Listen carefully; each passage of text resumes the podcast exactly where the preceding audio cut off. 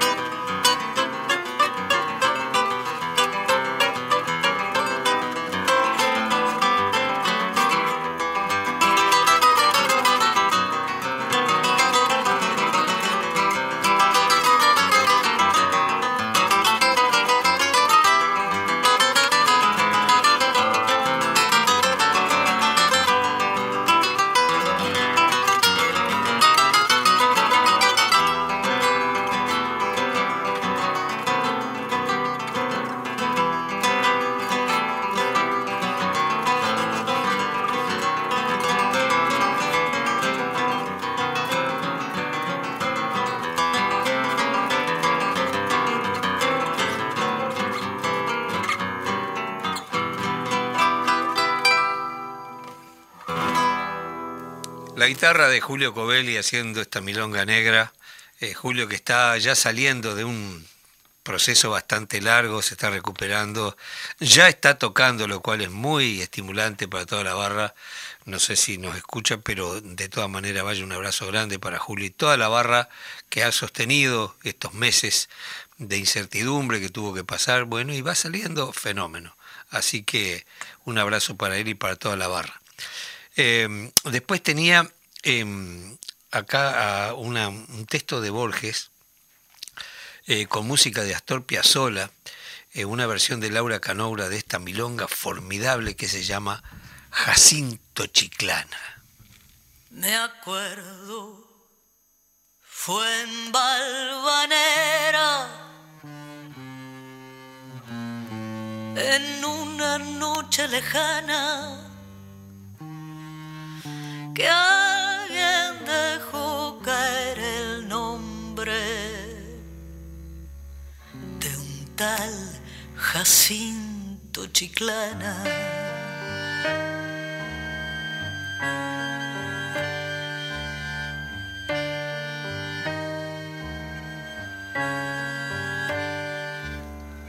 Algo se dijo también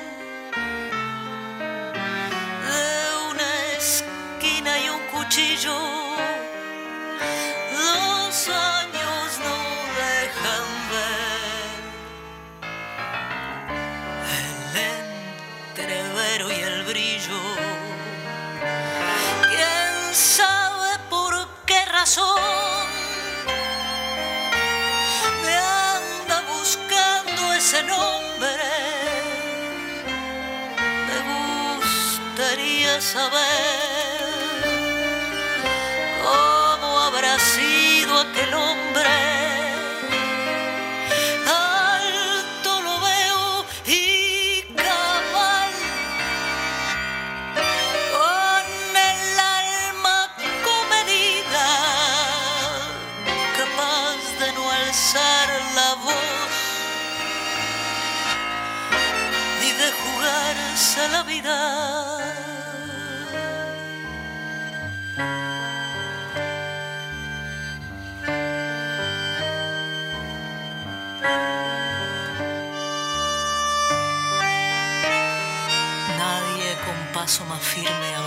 la tierra. Nadie habrá habido como él en el amor y en la guerra sobre la huerta y el patio las torres de Balvanera y aquella muerte casual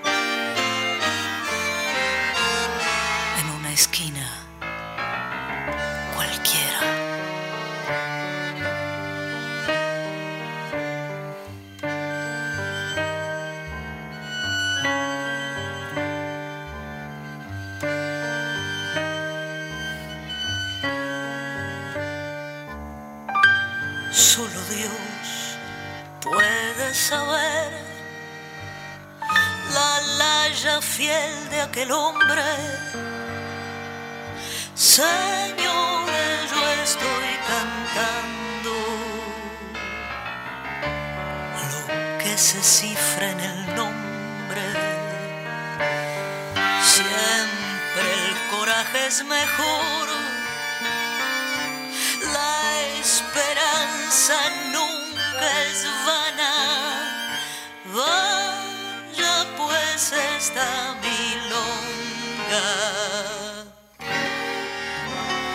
para Jacinto Chiclán.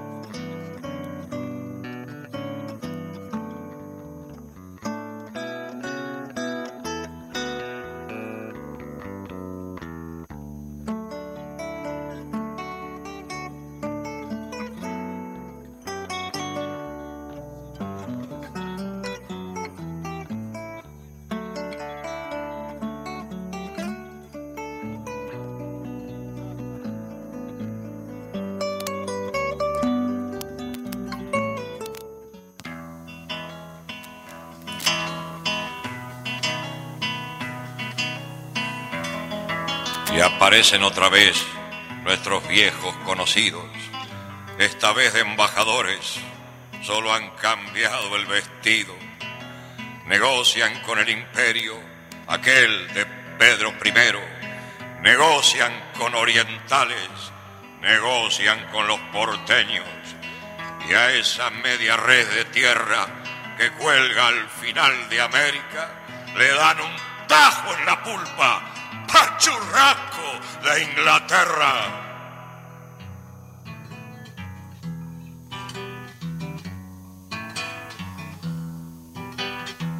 Y así vinimos a ser un país independiente, una cunita entre troncos, poca tierra y poca gente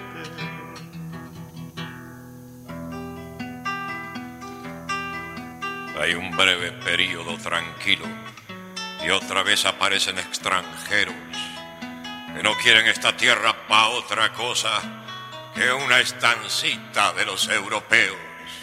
Y encuentran que hay cosas que molestan, que no están en los planes del imperio, que haya un federal en Buenos Aires y tenga un federal Montevideo, que puedan resurgir con nuevos bríos las ideas que sembrara el viejo Artigas de hacer un solo pueblo de estos pueblos y una nación de América Latina. Y aparecen las fuerzas imperiales, Garibaldi, italianos y franceses, apoyados en cipayos orientales, lacayos viejos de los portugueses. La libertad encadenada deja de sentir temor. Oribe le pide a Rosas ayuda ante el invasor. Pronto que salga un chasque con este parque a don Juan Manuel. Pronto que salga un chasque con este parque a don Juan Manuel. Que ya don Fruto se nos dio vuelta y a los barrapos tiene con él.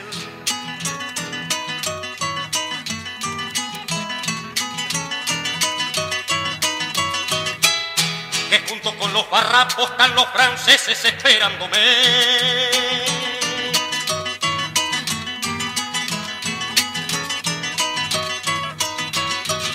Y los ingleses muy salameros y hacen amigos lambiéndose.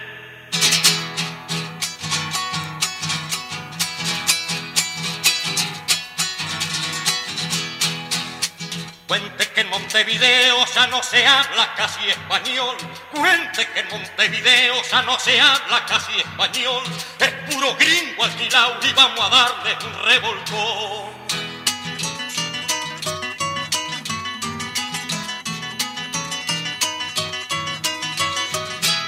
La piedra de la Florida escucho el grito federación.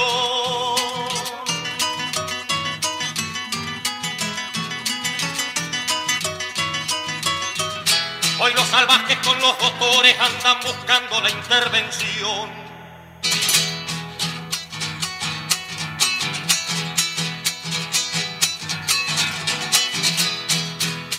Que venga que a mis paisanos vende muy lejos a conocer. Que venga que a mis paisanos vende muy lejos a conocer. Llevan la misma divisa que allá en las piedras supo vencer.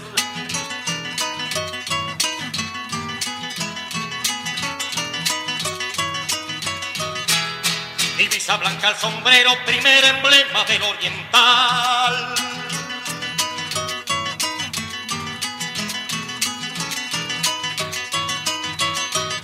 El jefe Artigas usó primero, antes que hiciera la federal. Dos grandes maestros de la cultura uruguaya, don Alberto Candó y Tabaré Echeverri, esa voz privilegiada. Y yo tuve la suerte de participar en esa grabación, allí haciendo unos pequeños pininos con la guitarra, pero la verdad que eh, es emocionante escucharlo y conmovedor, ¿no? Ujú, Qué dúo, ¿no? Qué Las dúo, cosas que sí, uno sí. se entera. Porque Oh. no sabía que Candó había estado en alguna oportunidad eh, presenciando ese disco con, con eh, Tabaré Echeverri. Sí, sí, sí, sí. Es un disco, este, eh, no me acuerdo cómo se llama todo el disco, pero está editado por el sello Sondor y creo que lo reeditaron en CD. Así que te vale la pena ir a buscarlo. Bien, hoy anunciar, Eduardo, no dijimos al principio, pero tendremos una, un invitado que justamente va a hablar sobre eh, los centros MEC, que en este momento, bueno, di- por los dichos del, del ministro de Educación y Cultura, parecería que los centros MEC MEC no son necesarios, sí hay un gran desmantelamiento con lo que eso implica. Los centros MEC son centros culturales descentralizados. Vamos a tener a Roberto Elizalde con nosotros. Roberto fue fundador y director de los centros MEC en dos periodos, 2007 y 2015. En este momento Roberto es docente de gestión cultural y también integra el grupo asesor del Departamento de Cultura de la Intendencia de Montevideo Eh, aprovechar también a darle un gran abrazo por la temática que venimos ahora a continuación, Eduardo, que tanto que sí. yo como tú vamos a tener, pero darle un gran abrazo a Blanquita, a Blanca Falero y Ricardo Echeverry, que han tenido en lo que son el caso de los vagones de Canelones, no han tenido buena noticia en el día de ayer eh, y me voy a permitir, y con el permiso de, de los nietos, pero voy a leer algo que es muy conmovedor, de nietos de, los, de los compañeros que presentaron por allí el caso de los vagones. Para ellos es, eh, por acá lo digo tal cual, textual, es un día muy triste.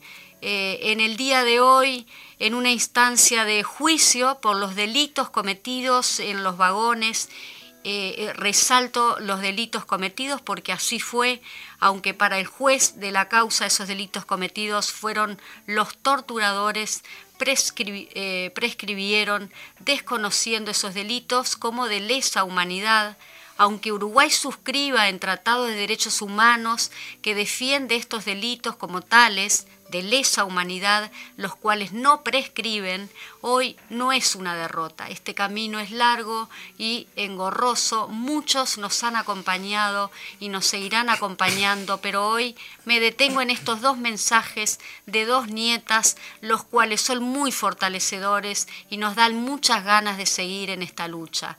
Hasta que haya verdad, memoria y justicia. Tomo esta canción de Metele que son pasteles, la cual es la que nos representa presenta en esto que queda de camino el seguir luchando. Los dos mensajes son de los nietos, que dice, dolidos es poco, está claro decir, pero va a llegar con ustedes cansados ya de tanto golpe que la vida dio, pero siempre en la lucha, sin rendirse ahí al pie del cañón. Por eso los amo, por no rendirse, por siempre estar, por ser justos, porque la vida no me puede dar mejor tata y vos abuela, siempre, siempre el orgullo de mi vida. Ese juez es tonto, dice por allí la nieta, no le cabe otra palabra. Por suerte ustedes se han encargado de dejar su huella y eso ni un juez ni ellos lo van a poder borrar. Ustedes son la voz viviente de sus delitos y eso no caduca. El día que ustedes no puedan salir con su voz a defenderse, hicieron un ejercicio de personitas con memoria que nunca van a descansar para buscar justicia y que se haga memoria. Nosotros, sus nietos, con su memoria y nadie nos va a callar los amamos. Somos los nietos de los que no pudieron de, los que no pudiste desaparecer y que hoy no van a callar. Es una especie de homenaje que lo claro para ellos dos. A propósito de eso, la impunidad, este, a la larga, este, se paga, ¿no? Mm. Yo quería recordar acá que el 12 de septiembre del año 76, en una playa aparece Marta Ugarte Román, una playa cerca de, Santiago de Chile, profesora y militante comunista, partido al que asesoraba en temas de educación durante la Unidad Popular, una figura que ha confesado Patricio Mans, el músico que compuso esta canción, se ha convertido para él en prácticamente una obsesión y es que tras el golpe de Estado de 1973, Marta Ugarte debió pasar a la clandestinidad, alcanzando a escapar de los organismos represores hasta agosto del 76.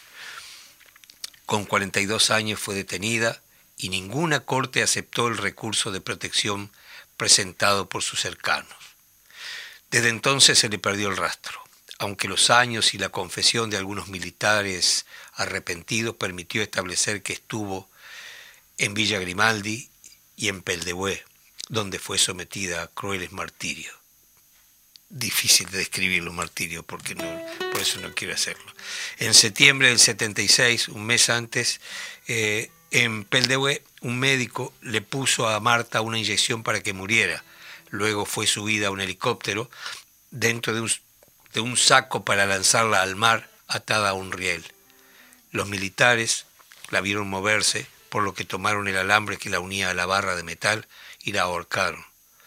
Quizás ese fue su error, porque luego, en el apuro por arrojarla a la vastedad azul del mar, el riel se soltó y el cuerpo de la profesora, en vez de hundirse, flotó dentro del saco suavemente sobre la sola, como dice esta melodía de Meriño con el texto de Patricio Mans en el balneario La Ballena, en Ligua.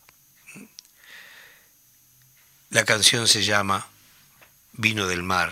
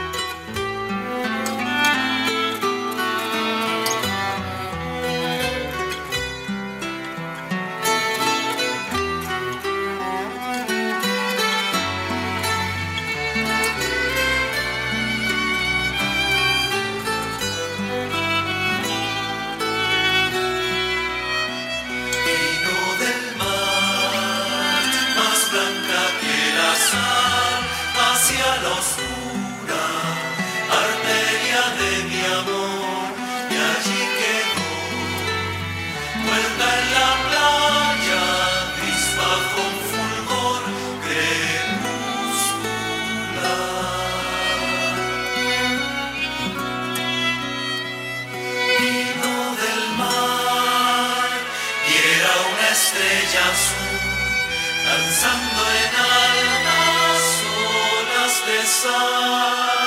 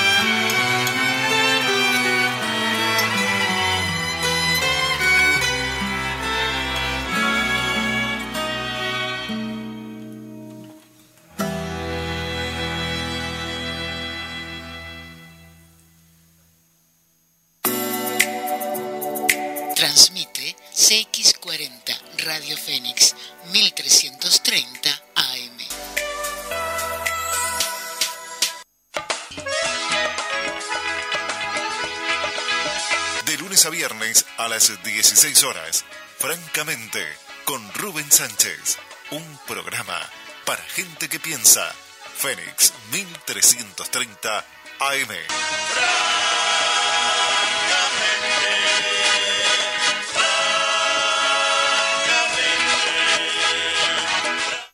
Hablemos de logística Mira tu computadora, el televisor o cualquier producto. Pensa en lo que pasó desde la fábrica hasta tu casa. ¿Quién lo acondicionó? ¿En qué medio se transportó? ¿Por qué puertos transitó? ¿Dónde fue almacenado? ¿Y cómo llegó a tu casa? Todo eso es parte de lo que hacemos. Somos Catunasi, expertos en logística trabajando en el mundo para que las cosas lleguen al lugar adecuado en el momento y en la forma apropiada.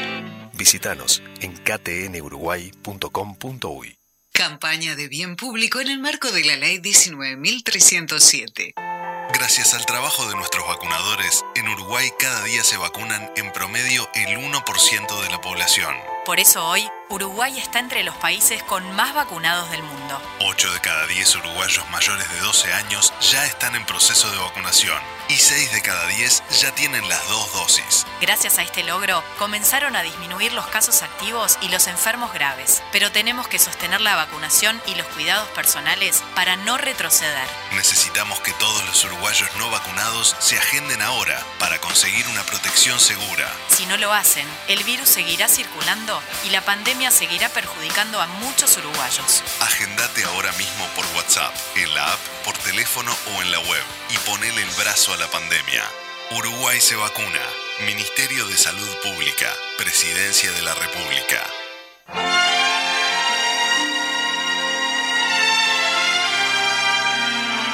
Prohibido para nostálgicos. Vivencias y recuerdos de los barrios montevideanos. Acontecimientos del sentir popular y el convivir ciudadano.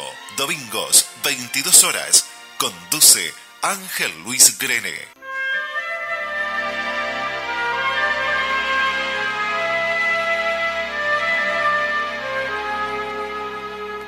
Con motivo de la transmisión de fútbol el jueves a partir de las 3 de la tarde, el programa Francamente no será emitido, por lo que agradecemos a su conductor la cesión de su espacio.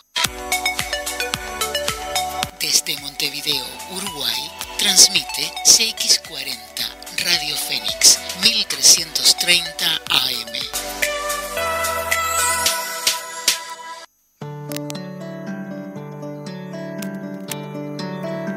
Muy, bien, volvimos. Volvimos al aire. Tenemos nuestro invitado, Eduardo. Acá lo vamos a presentar. Bueno, un placer. Acaba de llegar con mucho frío este Roberto Lizalde.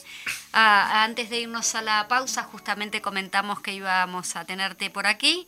Sabemos que, que sos uno de los fundadores de los centros MEC y también que estuviste en dos periodos, como ya lo mencionamos, y que eh, en cuanto a los dichos del ministro da Silva, que defendió la eliminación justamente de los centros de los, eh, los centros MEC, porque para él era un programa que tenía muchísimos problemas.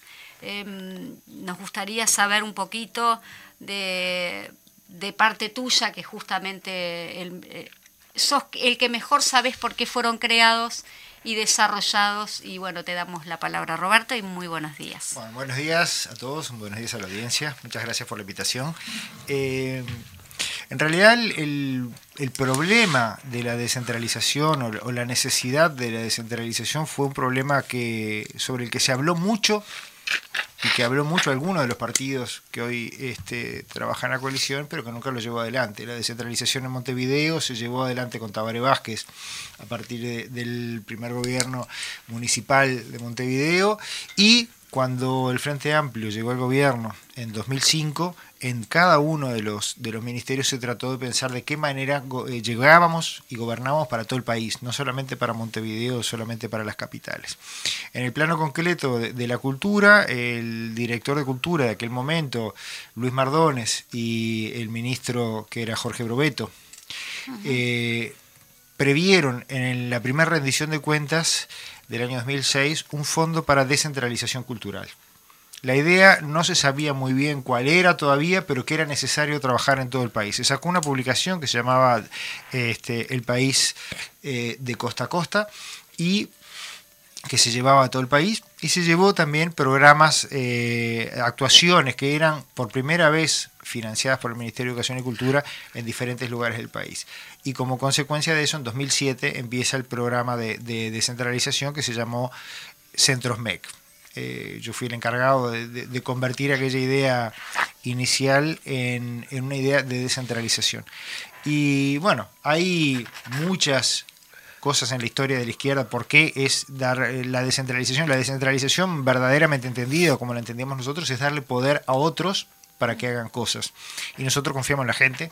Entonces, primero, lo primero que hicimos fue una red de gestores culturales en los 19 departamentos con gente nacida y que viviera en cada uno de los departamentos, que conociera los gustos, las necesidades, que recorriera eh, los departamentos y que tuviera contacto con la gente en los diferentes lugares y fueran generando una programación cultural eh, que tuviera que ver con esos gustos y esas necesidades, que aceptara tanto los gustos de la gente como también propusiera cosas nuevas, porque el asunto no es solo quedarse con lo que uno ya tiene, sino incorporar, eh, renovar, aprender y después circular, cosas que podían ser muy interesantes en un lugar y eran desconocidas en otro, no sé, los tipos de música de, que hay en Tacuarembó con acordeón no son conocidos en el sur o no son tan este, populares en el sur, bueno, ese tipo de cosas, empezar a circular con ese tipo de cosas.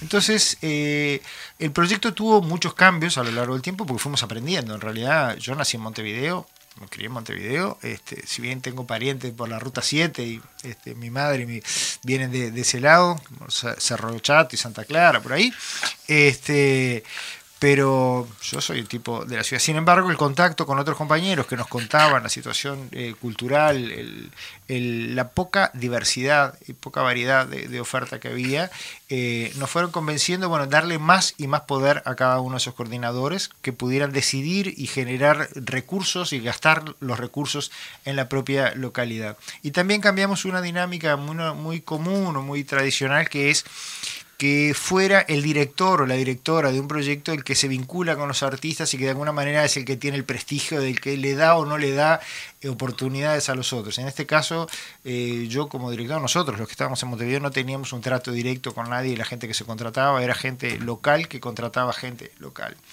Y a lo largo de ese tiempo, una de las consecuencias que tuvo esta libertad que tuvieron los coordinadores departamentales para, para tomar decisiones es que cada vez más eh, músicos emergentes y artistas emergentes y locales empezaron a, trabajar para Centros MEC.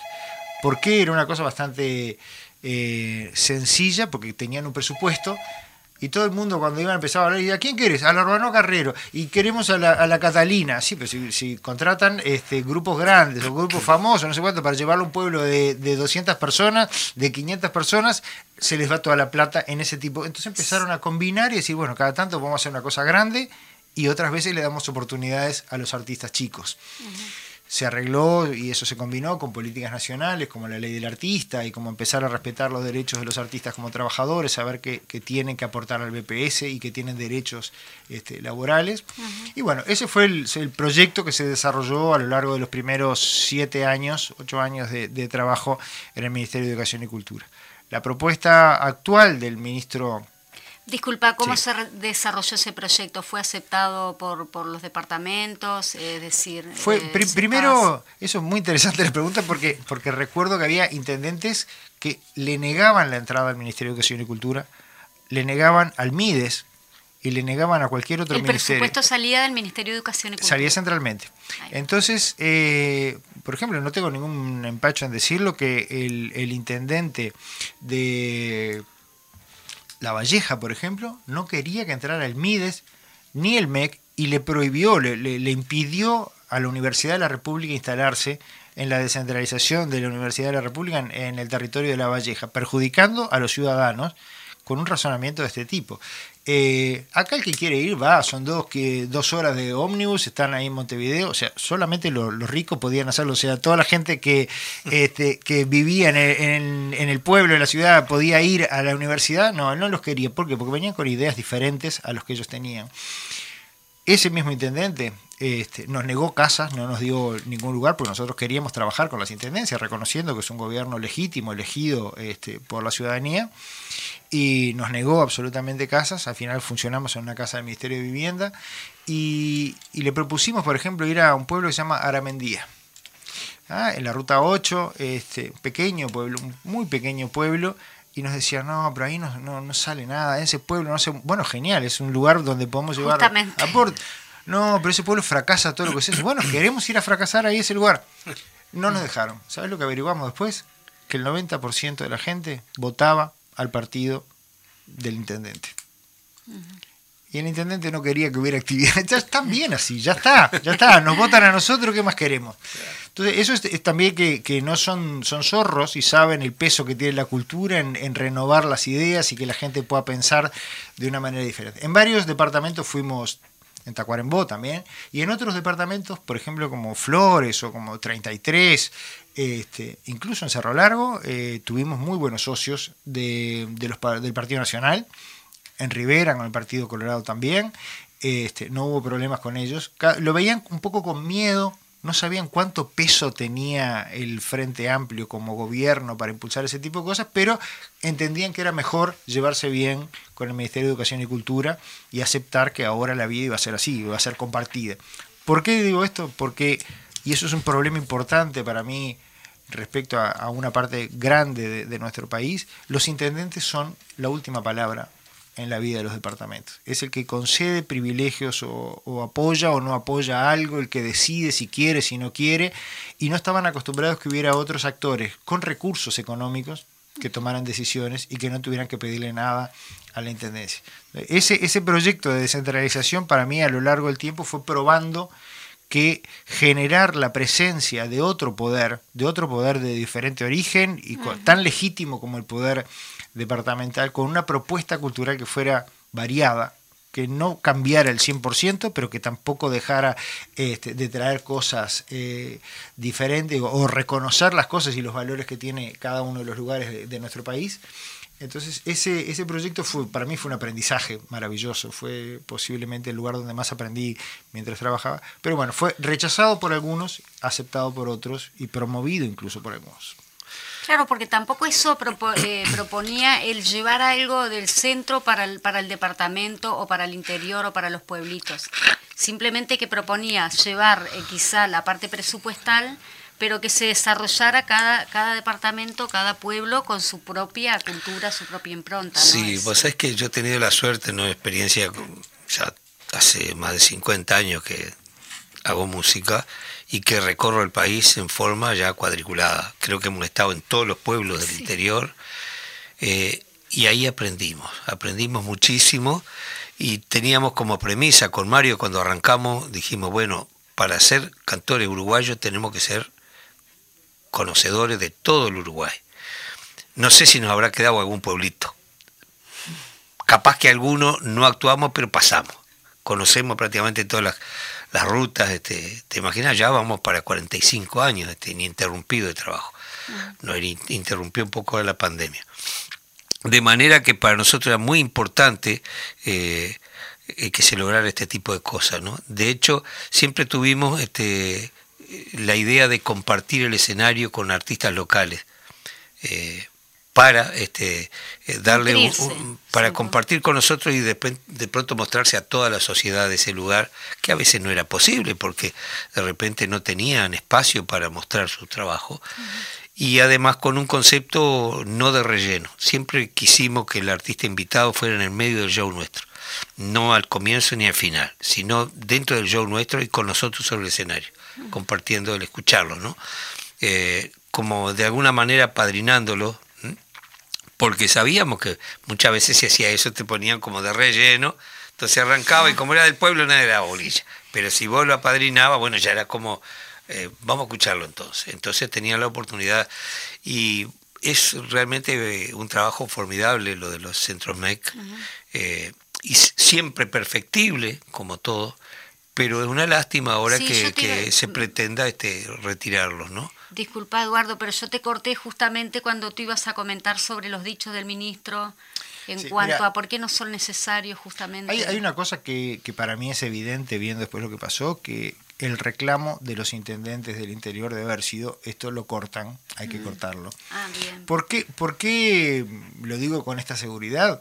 Porque la pandemia empezó el 12 de marzo, o sea, menos de dos semanas después de eso, y ahí dieron la orden de cerrar todos los centros MEC en ese momento. Ya antes habían estado sin, sin conducción, no tenían dirección, eh, nunca se eligió el director o directora de, la unidad ejecutora Centros MEC, y en la primera oportunidad que fue esa, se cerraron. Se eliminaron. Se eliminaron, dejaron, dejaron de hacer nada. O sea, les dieron la orden a todo el mundo que se fueran para su casa a cobrar el sueldo sin hacer nada. Eh, y después, cuando se hizo el presupuesto, se, se llevó una propuesta de hacer 70 y pico de, de, de centros culturales nacionales se hizo incluso un dibujito con una tipología, como hacer 19 centros nacionales grandes de 960 metros cuadrados, de nuevo, de cero, en lugares como Tacuarembó, como Cebollatí, como decir, hay que hacer una cosa de esto, o se puede usar el club, o se puede usar otras infraestructuras que ya hay, gastar la plata en, en contenido. Es un tema presupuestal, porque si vamos Pero a no, es que fue un tema que para cerrarlos dijeron, vamos a hacer esto. Claro. Eso pasó más de un año y no está ni siquiera presupuestado, no, no entró en el presupuesto y no entró tampoco en la rendición de cuentas. O sea que eso fue una ilusión para cerrar los centros. A los trabajadores se los redistribuyó eh, en algunas cosas, a los que eran contratados se, este, se los despidió. Una, una de las cosas que para nosotros fue, era una impresionante era la posibilidad de contratar docentes de alfabetización digital para enseñarle a los viejos, sobre todo, a usar computadoras, con docentes locales. No había docentes, bueno, los formaban. Eso era una de las propuestas. Era una, una de las cosas que hacía Centros MEC. Ah, que ya lo hacía. Nosotros lo hacíamos y contratábamos gente ahí.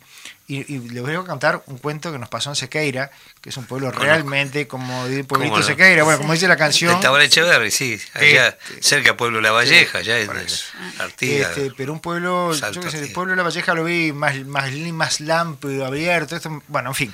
Elder Silva, nació allí.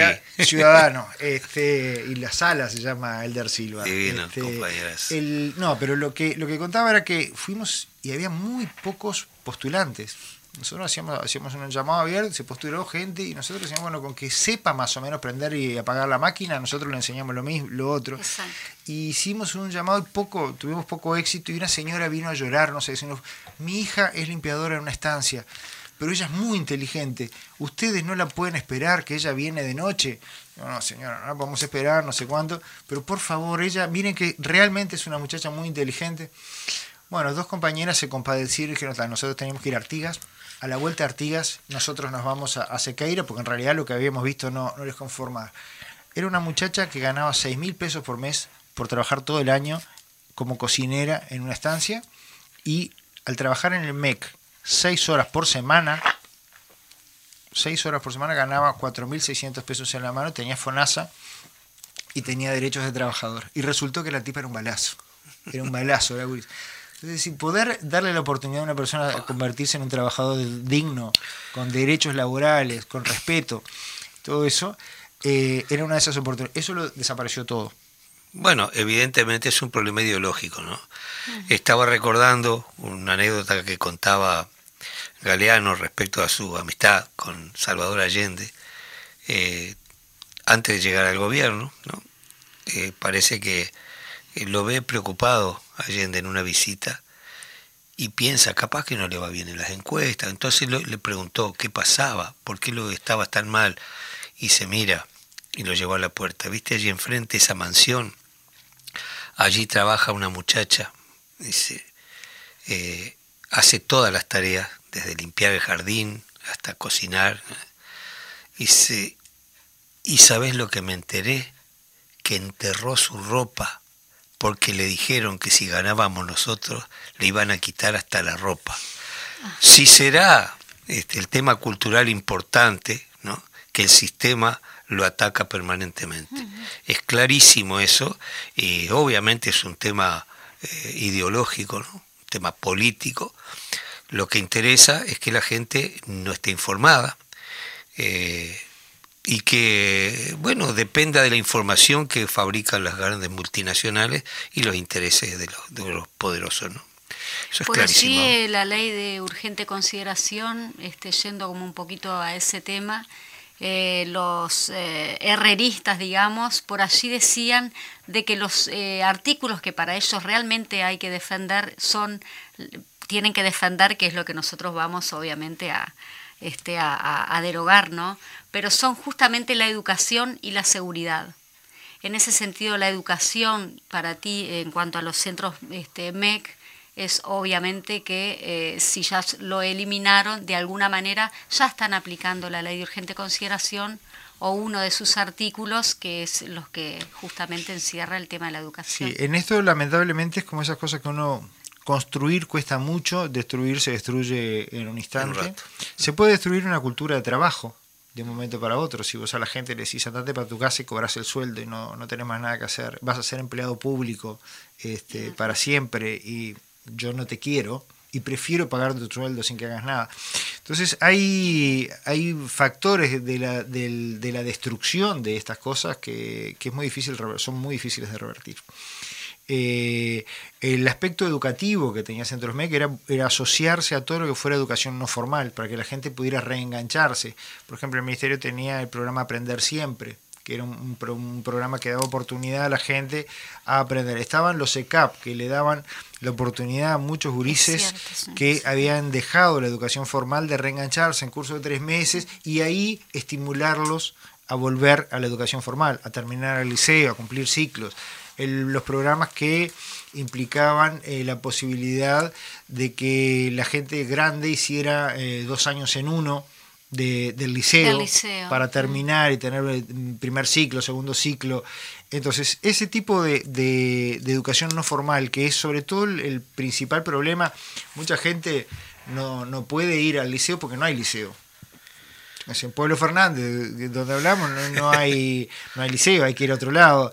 Este, eh, iban los gurises en un ómnibus, los dejaban en Masoyer, cinco días, estudiaban en Masoyer, o sea, el liceo tenía camas para los gurises, y se los iba a traer de vuelta al pueblo.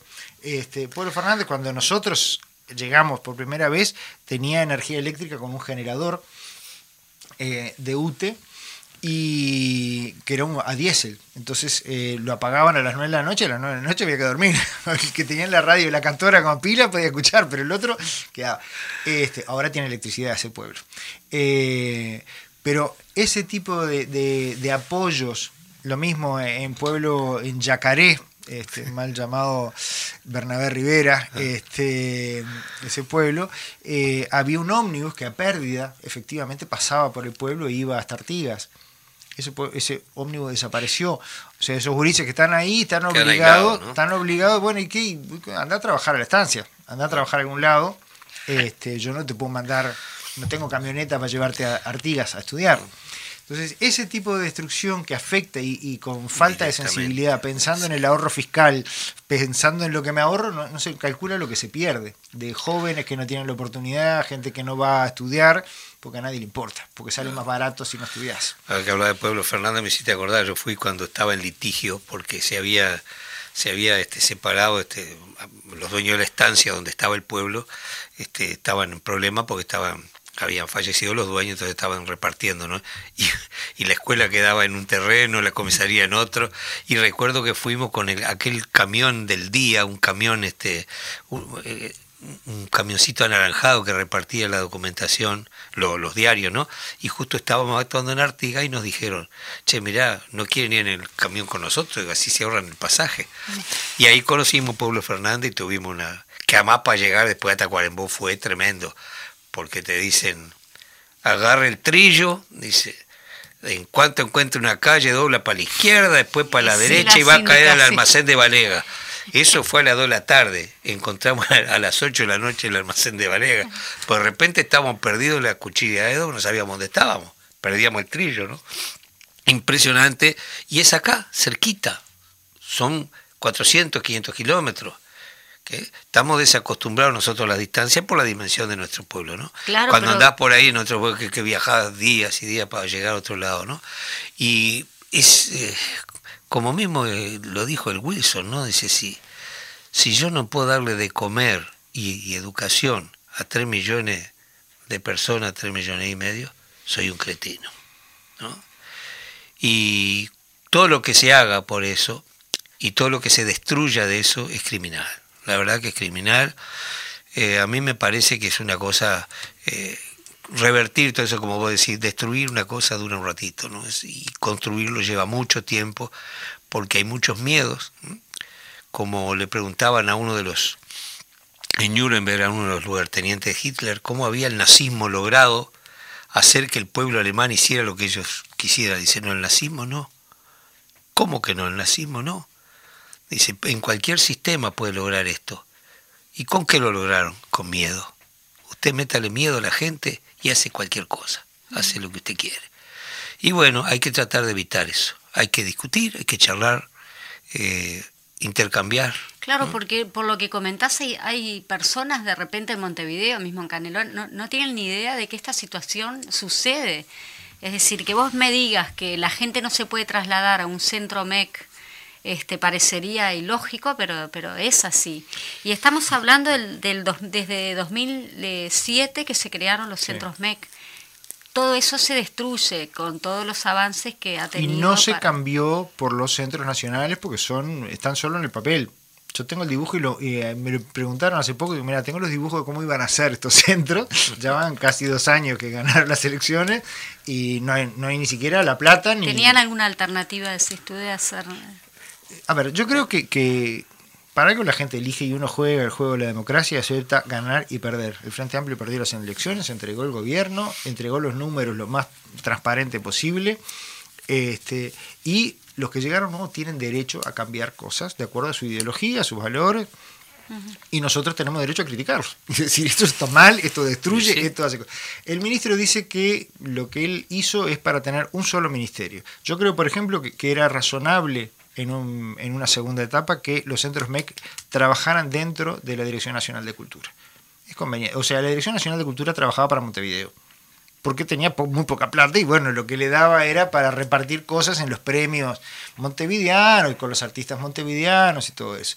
Cuando crece el presupuesto se hace una cosa aparte, que fueron los centros MEC, que permitió trabajar y conocer y entender algunas cosas de nuestro país que no se entendían desde Montevideo, que se, entienden escuchando, recorriendo, conociendo los pueblos, hablando con la gente, viendo los problemas.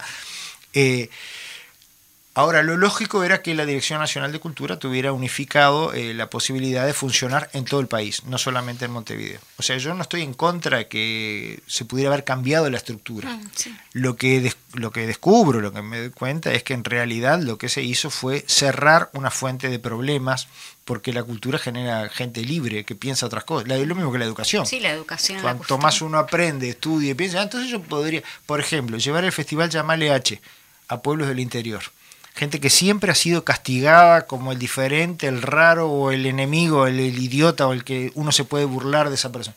Verse en películas como un ser humano digno, con derechos y con otras oportunidades y, reconocer si yo podría ser así. Entonces a mí no me tienen que tratar mal.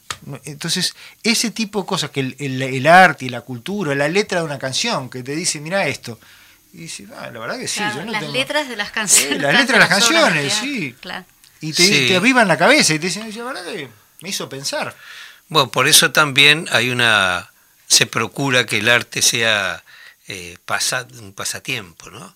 Eh, la canción de hoy mañana es vieja y en el arte no funciona así, porque la canción como cualquier texto, eh, una novela, o una pintura, son insondables porque uno va a tener una percepción a una edad de esa obra a otra edad va a tener otra percepción y además va a poder discutir sobre la canción. Digo, en, lo personal eh, me han pasado cosas curiosas. De repente la gente viene y te dice, eso que usted dice en tal canción es, y vos no pusiste eso, pero también está. ¿eh? O sea, eh, yo recuerdo las palabras de Benavides cuando dijo en una clase de literatura, el autor es un visor inteligente de su obra. ¿Qué quiere decir esto? Sabe lo que hizo, pero no lo que le salió siempre la obra termina haciéndose en el otro. Eso es el temor ¿no? a, la persona que, se sensibiliza frente a un, a un hecho cultural, tiene la capacidad de sensibilizarse frente a la sociedad, ¿no? el problema social. Y ese es el objetivo, ¿no? impedir que eso suceda. Así que dura tarea nos va a quedar para eh, recuperar ese espacio de diálogo, de diálogo así sistemático con el pueblo, ¿no? Eh, no sé si hay algo más para agregar. La tarea que tenés ahora en la Intendencia, sabemos que, estás allí. Este, Roberto, sabemos que estás como asesor ahí en el Departamento de Cultura de la Intendencia de Montevideo. Exactamente. Montevideo, Montevideo tiene una potencia económica en, aspectos culturales eh, que es realmente envidiable en, otro, en todos los otros departamentos del país. Y yo creo que este el Ministerio de Educación y Cultura en, actividades culturales específicamente tiene menos, menos posibilidades que Montevideo. Montevideo eh, trae la mitad de la población, este, tiene servicios muy complejos y también ha incorporado la perspectiva de la descentralización a través del proyecto Esquinas y el trabajo en diferentes localidades con talleristas. Entonces me parece que la Intendencia tiene eh, esa posibilidad de llegar a los ciudadanos con una oferta cultural variada, diferente, que le permita a cada uno elegir de acuerdo a, sus, a su gusto y interés. Exactamente, aunque no lo queramos ver, que dicen que la Intendencia como que le hace la competición al gobierno a nivel nacional, y bueno, ¿qué vamos a hacer si de ahí salen recursos para paliar justamente esta situación de pandemia de la cual todos estamos viviendo y padeciendo, y obviamente que recae en el más vulnerable, en la población. la, cultura eh, por ejemplo, nosotros en el Departamento de Cultura sacamos un, programa que se llamó eh, La Cultura va por barrios que permitió tirarle una línea de auxilio de, de 10 mil pesos, este, más seguridad social este, a los artistas por pequeñas actuaciones, sobre todo aquellos que están más perjudicados. Eh, o que no tienen otras alternativas o que no tienen otras oportunidades. Se trata porque también hay que preservar a la gente que se dedica a la actividad artística y no decir, bueno, me dedico a vender tortas fritas o me dedico a vender otras cosas que de algo tengo que vivir, porque el artista no es un, ser que no necesite plata para pagar las cuentas. Entonces también hay que, hay que tener una política que, que prevea esos auxilios a la gente y sobre todo en estas situaciones que durante mucho tiempo los boliches cerrados, las salas cerradas, la, falta de oportunidad de actuar este, para todo lo que se encarga de artes escénicas los ha perjudicado. Y bueno, tener una política sensible hacia eso es una de las tareas de la Intendencia. Tenemos una tarea, tenemos una obligación de volver a invitarlo a... Sí, por te iba a decir esto, porque este tema es bastante vasto. con el tema de, cómo la, Intendencia justamente está paliando el tema de la situación de los artistas en general, ¿no? Porque sabemos que, el Departamento de Cultura de la Intendencia de Montevideo está trabajando y mucho en ese sentido. Por eso es como para un rato largo más aparte, ¿no? Hoy te invitamos y además ya no tenemos que ir, entonces eh, yo este, no hay más remedio, hay que irse, como dice, ¿no? Vos viste que es bien coloquial acá, ¿no? Acá tomamos mate, acá charlamos. Íbamos a hablar de la receta de los ñoquis. Sí, pero al final, este, porque hablamos de todo, algunas canciones son recetas. Y yo propuse para irnos una, una versión de Horacio Salgán y un Yuvaldo de Lío de ese balsecito formidable que se llama La Loca de Amor. ¿Qué te parece? Bien, lo despedimos a nos Roberto. Despedimos a Roberto y, nos despedimos nosotros. Muchísimas gracias por la invitación. Y ya las órdenes para la próxima. Sí, vas a tener que estar en la próxima porque no sé si en la que viene te vamos a dejar descansar uno, pero vamos a tocar ese tema que es muy importante. Exactamente. Eh, Federico, muchas gracias allí del otro lado, este, en los controles. Así que nos vemos la semana que viene. Abrazo grande. Saludos a todas y a todos.